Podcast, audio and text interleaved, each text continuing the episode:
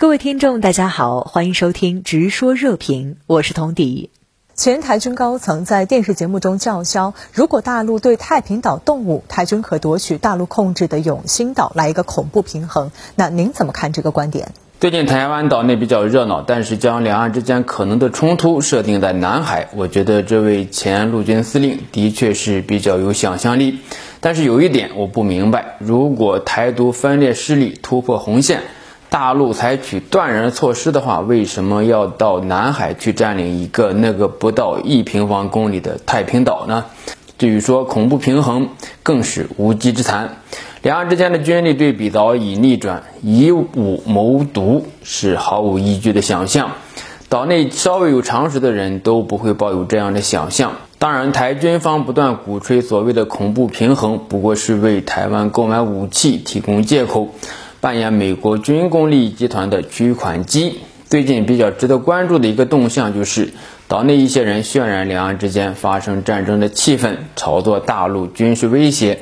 尤其是被大陆列为顽固台独分子的吴钊燮，鼓吹台海紧张的局势，鼓噪所谓随时引发第三次世界大战。吴钊燮在炒作大陆威胁的同时，不忘推销台湾的价值。台湾位居第一岛链的中心位置，如果大陆最终武力攻台，将对全球战略安全造成深远的影响。同时，也不忘讨好美日，说什么美日对这些有清晰的认知，这反映了什么心态呢？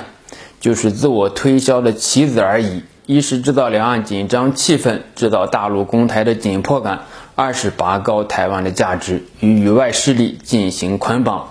在之前的节目中，我也有分析。台湾能腾挪的空间很小，在中美之间的大两岸关系的框架之下，战略平衡也是发生在中美之间。上个月中美元首通话，美国确认了一个中国政策。习近平主席表示，中国实现完全统一是全体中华儿女的共同愿望，我们是有耐心的，愿以最大的诚意，尽最大的努力，争取和平统一的前景。岛内一些人似乎是没有耐心了。急吼吼的要等着被武统，公然成为和平统一的敌人。我想，对于这些人的言行，根据相关的法律，还是要进行惩罚和反制的。美国商务部长雷蒙多与台湾经济高官举行视频通话，宣布要建立美台科技贸易与投资协调机制。那对此您有什么观察？美国之所以要与台湾建立这么一个协调机制，核心的目标就是确保半导体，尤其是芯片的供应链。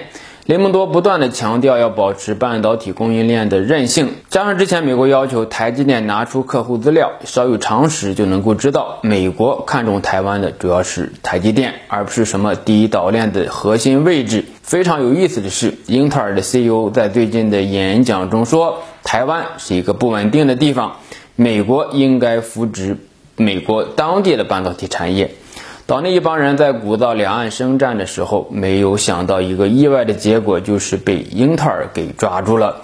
既然台湾随时面临着战争的风险，那么美国就不应该支持和拉拢台积电。台积电的技术是世界领先的，产值也在追赶英特尔，这是台湾最大的价值所在。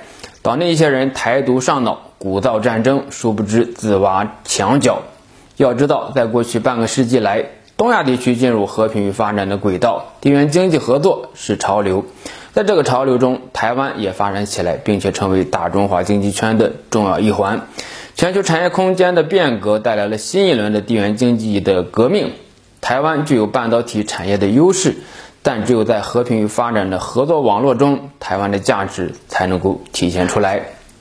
和平与发展、合作共赢是东亚经济奇迹的根源。而东亚的发展前景和势头，也是美国所谓重返的根源。